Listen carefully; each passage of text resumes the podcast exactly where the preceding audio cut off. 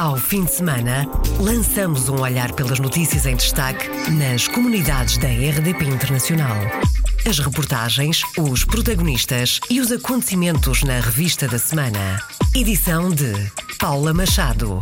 Olá, bem-vindos à revista da semana da RDP Internacional. Caixa Geral de Depósitos continua de portas abertas em França, mas fecha no Luxemburgo. Na Venezuela, arrancou na quinta-feira a rede para ajudar a tratar os portugueses que vivem no país, um projeto da Associação de Médicos Luso-Venezuelanos que se uniram para fins solidários. De Portugal para o Mundo, o desafio é o ensino de português no secundário. No Luxemburgo, já no próximo ano letivo, o português vai ser disciplina de opção em quatro liceus luxemburgueses e os cursos complementares vão ser alargados a mais comunas. Em Espanha, pela primeira vez, o número de alunos a aprender português ultrapassou a barreira dos 50 mil. Na Alemanha, dois professores, um para Stuttgart e outro para Düsseldorf, vão reforçar a rede de ensino de português no país. Atualmente, são 35 os docentes. A cota de 7% para os imigrantes e descendentes de acesso às universidades portuguesas nunca foi preenchida. As candidaturas estão abertas até ao dia 7 de agosto. Estes e outros temas a desenvolver já de seguida. Revista da Semana. Caixa Geral de Depósitos mantém as portas abertas em França, mas fecha no Luxemburgo. Para já ainda não há data para o encerramento das duas agências no Grão-Ducado, uma na cidade do Luxemburgo, a capital, e outra em Esch-sur-Alzette, a segunda maior cidade do país. A informação foi avançada num comunicado conjunto do Sindicato Bancário do Luxemburgo e das centrais sindicais OGBL e LCGB, que lamentam a decisão de colocar um ponto final na presença de 21 anos do Banco Público Português no Grão-Ducado e que vai afetar 23 trabalhadoras. Contra o encerramento da Caixa Geral de Depósitos no Luxemburgo está João Verdades, conselheiro das comunidades portuguesas, que destaca a importância que a comunidade portuguesa tem no país, sobretudo no envio de remessas para Portugal. É lamentável que a Caixa encerre as operações no Luxemburgo, querem que os imigrantes mandem remessas para Portugal ou, ou não. A Caixa é um banco público, logo, eh, sendo o Luxemburgo um dos países onde a imigração portuguesa tem mais peso económico e financeiro, eu acho que deveria ter lá uma representação e, e que não deveria ser só de sucursal, mas infelizmente alguém decidiu que é para encerrar que se encerre. Essa sucursal ou as sucursais da, da Caixa no Luxemburgo e em estão sempre cheias e há muito boa gente que só utiliza esse dado bancária. A Caixa encerra, as contas vão ter que ser transferidas para outros bancos, outras entidades bancárias e quem perde é novamente a Caixa Geral de Depósitos e os, os, portugueses que contavam com este banco há já 21 anos, sendo certo que a Caixa no Luxemburgo não tem só clientes portugueses, também tem clientes estrangeiros. É uma notícia inesperada, mas certamente a direção da Caixa saberá o porquê dessa decisão, que eu espero que não seja uma decisão cega, porque quem perde é a comunidade portuguesa no Luxemburgo e diria que até a própria comunidade portuguesa que está imigrada na Europa, porque quase toda... eu tenho uma conta na Caixa de Depósitos e que é um banco que supostamente deveria acompanhar os portugueses onde eles se encontrem no mundo. Sou contra essa decisão e lamento que, que os funcionários que lá estejam percam os seus empregos. João Verdades, conselheiro das comunidades portuguesas e indignação pelo encerramento da atividade da Caixa Geral de Depósitos no Luxemburgo. Em França, a Caixa Geral de Depósitos vai continuar de portas abertas. Atualmente são 48 agências e mais de 500 trabalhadores. A garantia surge num comunicado do Ministério das Finanças que dá conta de um acordo entre o Banco Público Português e a Comissão Europeia sobre o plano estratégico para os próximos dois anos. Uma vitória dos trabalhadores da Caixa Geral de Depósitos em França e da emigração, diz Cristina Semblano, porta-voz da Intersindical FO-CFTC e da Comissão de Negociação dos Trabalhadores. É uma grande vitória dos trabalhadores da Caixa Geral de Depósitos, porque foi graças à luta dos trabalhadores da Caixa Geral de Depósitos que o Primeiro-Ministro, no dia 20 de março, veio em sessão plenária da Assembleia da República esboçar já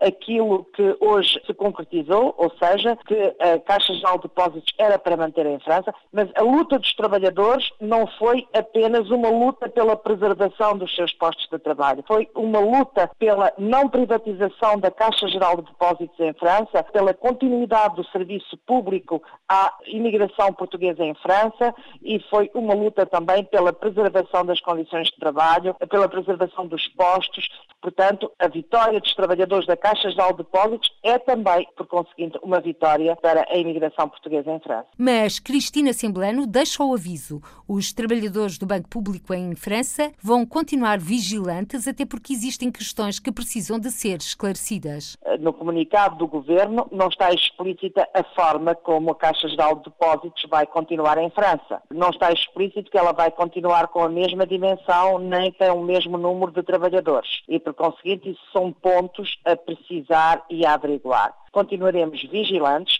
continuaremos com as ações judiciais que temos em curso para a obtenção do plano, continuaremos a reclamar o plano e a sua recente revisão. Cristina Semblano, porta-voz da Intersindical FO-CFTC e da Comissão de Negociação dos Trabalhadores em declarações à RDP Internacional sobre o acordo alcançado entre o governo português e a Comissão Europeia para a continuação da Caixa Geral de Depósitos em França. Sobre o encerramento das agências em Nova Iorque e no Luxemburgo, este comunicado é omisso. Mas numa outra nota enviada à agência Lusa, a Caixa refere que essas agências tem menor expressão e garante que vai continuar a cumprir todas as responsabilidades para com os funcionários. Por outro lado, o gabinete de Mário Centeno indica que a exposição aos mercados de Cabo Verde e Moçambique vai ser reduzida até 2020, mas garante que a atividade dos dois países não está ameaçada. A redução da operação da Caixa Geral de Depósitos fora de Portugal, nomeadamente em Espanha, França, África do Sul e Brasil, foi acordada no ano passado, 2017, com a Comissão Europeia como contrapartida da recapitalização do Banco Público Português. Na Venezuela arrancou na quinta-feira a rede para ajudar a tratar os portugueses que vivem no país. Vai funcionar em sete cidades venezuelanas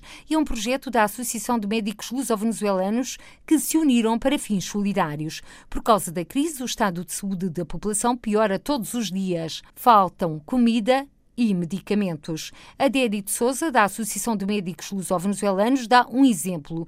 Diz que recentemente foram detectados 16 casos de paludismo entre os portugueses que estão a ser acompanhados com a ajuda de outras organizações. Nós hemos detectado alguns casos que realmente são muito preocupantes. No sul da, da Venezuela, na cidade de Porto Ordaz, temos já registrados 16 cidadãos portugueses que estão a padecer de paludismo através de uma relação que temos com outras organizações eh, de ajuda, temos logrado conseguir a medicação para, para o paludismo destes compatriotas e estão a receber tratamento e ajuda. Adério de Souza, médico que foi recentemente distinguido com a comenda de Ordem de Mérito pelo Presidente da República Portuguesa. Já Fernando Topa, conselheiro das comunidades portuguesas por Caracas, dá outros exemplos de problemas que afetam os portugueses no país. Neste momento há uma preocupação muito grande, sobretudo com o que são os doentes renais, tanto os que precisam de operação, transplante, como os que estão transplantados. Qual é o problema? Neste momento não se conseguem aqui os medicamentos para os pós-operatórios. E então muita gente está a rechaçar durante pois, os órgãos donados e há muita gente que realmente a sofrer com esse problema. Eu, pessoalmente, como conselheiro das comunidades, o que estou a recomendar às pessoas que estão nessa situação é que realmente tratem de ir para Portugal para que possam ser atendidos lá. Porque aqui, incluso com o dinheiro na mão, é muito difícil. Fernando Topa recorda que Portugal começou a enviar medicamentos, mas estes não chegaram a entrar na Venezuela por decisão do governo de Nicolás Maduro, porque diz que não há uma crise humanitária no país. E para minimizar danos para a comunidade portuguesa e luso-venezuelanos, foi criada a rede de centros de saúde em sete cidades pela Associação de médicos luso-venezuelanos. Os médicos desta rede para tratar a comunidade portuguesa vão ser pagos para garantir a regularidade do serviço. O governo português apoia financeiramente o projeto.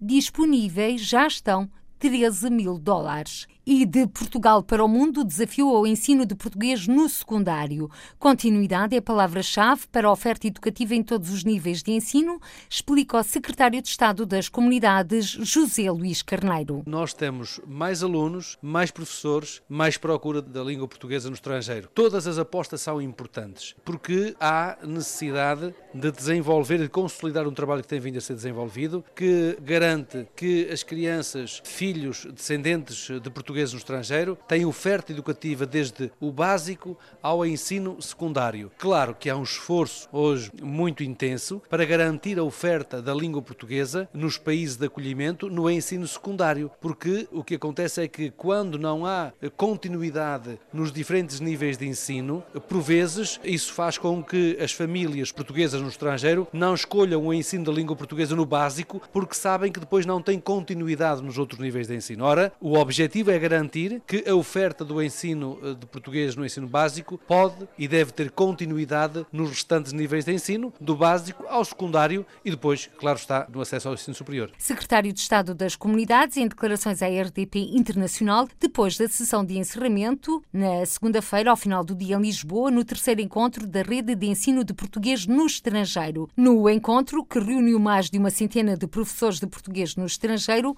foram vários os desafios lançados. Desde logo, o aumento do número de alunos, sobretudo fora da Europa, destacou o presidente do Camões, Instituto da Cooperação e da Língua, ao apresentar os indicadores. Entre 2015 e 2018, o número total de professores no básico e secundário, entre a rede oficial e a rede apoiada, portanto, números totais, subiu de 815 para 940. E o número de alunos, no mesmo período, passou de 67.684 para 69.738. E só entre novembro de 2017 e março de 2018 tivemos mais cerca de mil alunos inscritos na rede. Queremos que estes números, que certamente são positivos, podem aumentar significativamente e, sobretudo, fora da Europa. Este é o desafio dos indicadores. E para este objetivo, Luís Faro Ramos conta com as comunidades portuguesas. Também utilizando a diáspora, esses números de alunos inscritos nas aulas de português possam vir a crescer. 25 países na Europa, África e América oferecem o ensino de português nos currículos escolares. Em Espanha, pela primeira vez, o número de alunos a aprender português ultrapassou a barreira dos 50 mil. Uma das duas metas atingidas, diz a coordenadora para o ensino de português em Espanha e Andorra, Filipa Soares. Em Espanha, conseguimos não só a integração do português no sistema de ensino e ultrapassamos esse número tão significativo de 50 50 mil alunos. E dos 50 mil que aprendem a língua portuguesa no país vizinho, 20 mil fazem-no na Extremadura espanhola. Aliás, é na raia, diz Filipa Soares, que o interesse pela língua portuguesa é mais visível. A Extremadura é, sem dúvida, a comunidade com o número significativo de alunos de português. Só no ensino básico e secundário estão a aprender 20 mil crianças e jovens a língua de Camões. Mas também temos outras comunidades, como a Andaluzia, e a Galiza, onde o português também está a crescer de forma exponencial e por outro lado, posso avançar que muito em breve iremos também assinar o Morando de Entendimento com Castelo e Leão, que foi onde inicialmente nasceu a rede EPE para fechar o arco das regiões transfronteiriças. Já quanto ao universo de professores 23, a presença do Camões sendo importante é residual, considera a coordenadora Filipa Soares, para explicar que são cerca de duas centenas e meia os professores pagos por Espanha para ensinar a língua de Camões. Na Alemanha, dois professores, um para Stuttgart e outro para Düsseldorf, vão reforçar a rede de ensino de português no país. Atualmente são 35 os docentes. Anúncio feito à RDP Internacional pelo coordenador para o ensino de português na Alemanha, Rui Rui Azevedo. Neste momento temos 35 professores na Alemanha, com cerca de 3 mil alunos, e para o ano temos a garantia de que vamos ter mais dois professores na rede EP na Alemanha, um para a área de Stuttgart, outro para a área do Seldorf, precisamente para ir ao encontro dessa redistribuição de horários, de escolas, sempre no sentido de aumentarmos o número de alunos que esperamos vir a aumentar. Isso para lhe dizer que, apesar das inscrições oficialmente terem terminado, aceitamos sempre inscrições. Continuar a trabalhar com as autoridades alemãs para que cada vez mais os cursos de português sejam reconhecidos é uma das apostas para o próximo ano ano letivo 2018-2019 da Coordenação do Ensino de Português na Alemanha. Com este ano letivo a chegar ao fim, o coordenador Rui Azevedo apresenta as contas das certificações e reconhecimentos dos cursos de português na Alemanha. Temos professores em 108 escolas, de 98 localidades na Alemanha, muito dispersas, e, e, e esses alunos que vão às aulas a essas 108 escolas provêm de 1317. E nós temos enviado para essas 1317 escolas os certificados dos alunos alunos para que, que sejam reconhecidos, sejam apensados. A nota que seja incluída, em alguns casos, é considerada para a média, noutros não, mas o que é facto é que queremos que sejam reconhecidos. E neste momento, dessas 1.317 escolas, 80% já reconhecem os nossos cursos. Rui Azevedo, coordenador para o ensino português na Alemanha, em declarações à RDP Internacional em terras germânicas, 35 professores ensinam a língua e a cultura portuguesas a 3 mil alunos. No Luxemburgo, já no próximo ano letivo, o português vai ser disciplina de opção em quatro liceus luxemburgueses. O anúncio feito por Joaquim Prazeres, coordenador para o ensino de português no Luxemburgo. É uma aposta nossa em relação ao ensino secundário, não como língua de opção, mas sim como uma disciplina de opção. É uma introdução, digamos assim, nestes liceus e, em alguns liceus, digamos, de prestígio no Luxemburgo, que é o caso do Liceu Vauban, portanto, o liceu privado, que é a escola francesa, também num outro liceu, que é o Aline Meirich, no Liceu Técnico de Bonnevoie e no liceu onde nós tivemos este ano uma primeira experiência que deu os seus resultados, porque no final do ano houve uma exposição sobre o 25 de Abril, houve a participação nessa exposição e investimento do próprio liceu e do próprio diretor do liceu, portanto, onde nós tivemos uma, uma experiência de português como opção no liceu. Português enquanto disciplina de opção com os professores a serem pagos pelo governo luxemburguês? Não. Somos nós que assumimos ainda esse tipo de ensino. A partir do momento em que portanto, o português deixará de ser como opção, mas passará a ser uma língua da opção, aí sim será o governo luxemburguês a assumir. E quanto aos cursos complementares, outro anúncio até agora a funcionarem nas comunas do Luxemburgo e de Eche-sur-Alzette, no próximo ano letivo o largamento está garantido a mais duas áreas, destaca Joaquim Prazeres. Vianden, em que houve um esforço e houve reuniões com a Câmara, com o Comitê de Escola, portanto, que é o organismo que gera, neste caso, as escolas fundamentais, em que não só conseguimos que todos os alunos que frequentam o ensino nesta escola, portanto, se inscrevessem no ensino complementar, mas houve um aumento significativo do número de inscrições. E caso curioso que houve a inscrição de alunos que não são alunos de origem portuguesa. Portanto, temos o caso de chineses que estão nessa localidade, que se quiseram inscrever, portanto foram os próprios pais que disseram o prestígio e, digamos assim, no Luxemburgo da língua portuguesa e a necessidade da língua portuguesa, portanto, fizeram com que esses pais inscrevessem os alunos nos nossos cursos complementares. E outra localidade, que é Esternac, onde também, portanto, nós conseguimos manter o ensino nessa localidade, transformando precisamente o ensino integrado em ensino complementar. Joaquim Prazeres, coordenador para o ensino de português no Luxemburgo. No Grão-Ducado, cerca de 3 mil alunos aprendem a língua língua de Camões. E a recuperação das férias suspensas por licença de maternidade e paternidade dos professores de português no estrangeiro vão ser reconhecidas pelo Camões. A informação foi transmitida pelo presidente do Camões durante a reunião de quinta-feira em Lisboa com representantes do sindicato nas comunidades Lusíadas.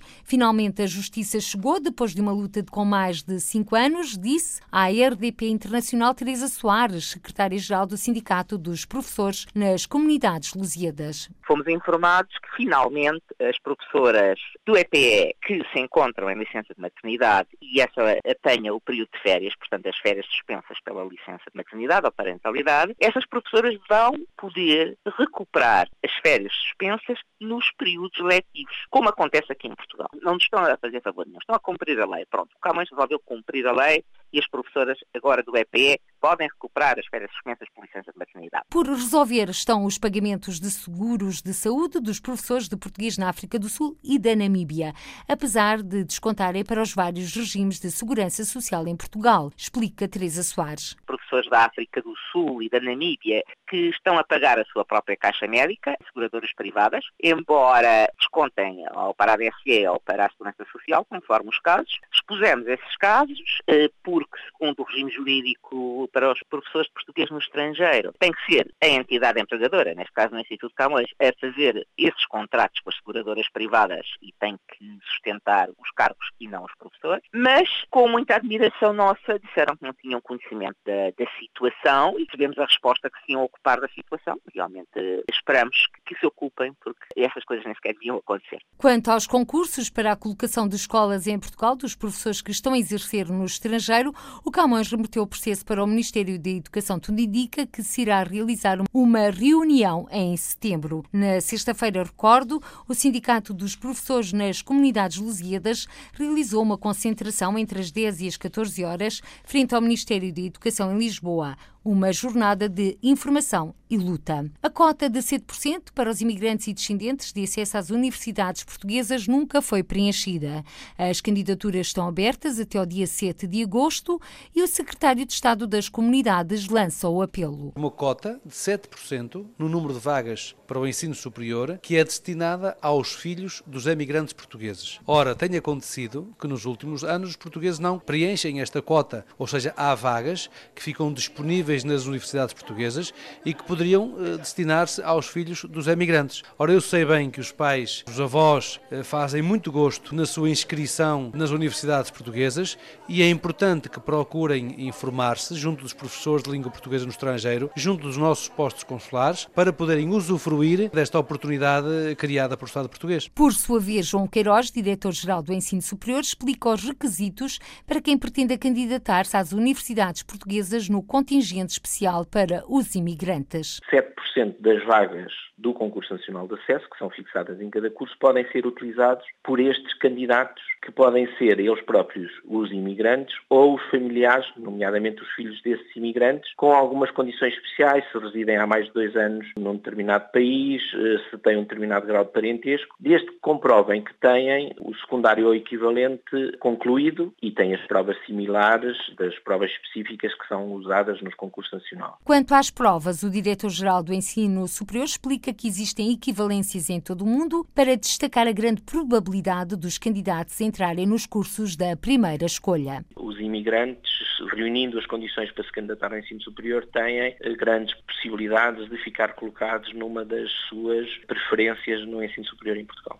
Estão uh, afastadas as provas globais de acesso ao ensino superior desde que tenham realizado provas equivalentes sim, nos sim, países de acolhimento. Sim, exatamente. Eles podem realizar o ensino secundário no país onde estão imigrados ou podem vir a Portugal até fazer a conclusão desse secundário, mas se tiverem, desde que seja equivalente, nós aceitamos. Ou vêm realizar a Portugal as provas específicas de ingresso para o ensino superior ou podem pedir a substituição das provas de acordo com aquilo que foi estipulado pela Comissão Nacional de Acesso ao Ensino Superior e, portanto, há correspondência nos diferentes países da Europa e do resto do mundo com uh, as provas de ingresso que são usadas em Portugal. Até hoje, nunca as 3.500 vagas foram ocupadas, passam depois da primeira fase para o contingente geral de acesso de alunos ao ensino superior em Portugal. De França para Portugal, a CAP Maslan, Associação dos Jovens Lusodescendentes, está este domingo em Vilar Formoso a dar as boas-vindas aos imigrantes que vêm de férias. A partir deste fim de semana, a construção civil para no Luxemburgo. São feiras coletivas no setor, por isso muitos portugueses viajam nos próximos dias para Portugal e milhares trabalham na construção civil. Este fim de semana as equipas de voluntários estão em três fronteiras, explica Luciana Gouveia. Estamos nas três fronteiras do norte do país ao mesmo tempo. Vamos estar eh, em Valença, Monção, depois em Chaves também e em Vila Formoso. Portanto, temos equipas de voluntários coordenados com, com a GNR local, eh, em Valença e Monção, e Chaves é com os Vermelha de Chaves, que é a nossa parceira e faz a ação de, de terreno connosco. E estaremos também, portanto, eu vou estar em Vila Formosa e coordenados também com, com a GNR para esta ação em simultâneo nas três fronteiras durante todo o fim de semana. Luciana Gouveia, da CAP Maslan, Associação de Jovens Lusodescendentes em França, que promove todos os anos uma campanha de prevenção rodoviária e que ontem e hoje estão a dar as boas-vindas e conselhos aos portugueses residentes no estrangeiro que vêm passar as férias a Portugal. E hoje a festa continua nas Penhas da Saúde. A Covilhã reuniu os filhos da terra de todos os cantos do mundo este fim de semana. O vereador Armando Serra dos Reis. Refletir um pouco, debater, ter stands onde passam projetos, como desenvolver projetos de investimento nos territórios de montanha, para que os nossos imigrantes também possam verificar a possibilidade de, num regresso, eles poderem investir e poder, portanto, ter aqui uma atividade económica que lhe permita a sustentabilidade e o desenvolvimento. A Covilhã tem núcleos de imigrantes muito dispersos por todo o mundo, mas há de facto núcleos mais concentrados, como não podia deixar de ser a França, a Suíça, o Luxemburgo, mas também no Canadá. Nós também pretendemos uma coisa, também é que não há só imigrantes, também há migrantes aqui, portanto, dentro do próprio país. Nós pretendemos que este evento seja a oportunidade, o momento para que os colherenses se juntem. Feira, festa e muitas atividades nas Penhas da Saúde para todos os que vivem na região e no mundo. As comunidades portuguesas estão de luto. Morreu Carlos Moraes, proprietário do jornal Mundo Português e administrador do CISAB Portugal, a maior plataforma portuguesa de negócios para o setor alimentar e bebidas desde 1995. Vítima de acidente rodoviário, Carlos Moraes tinha 58 anos, a maior parte dos quais dedicados às causas da diáspora e da Portugalidade no mundo.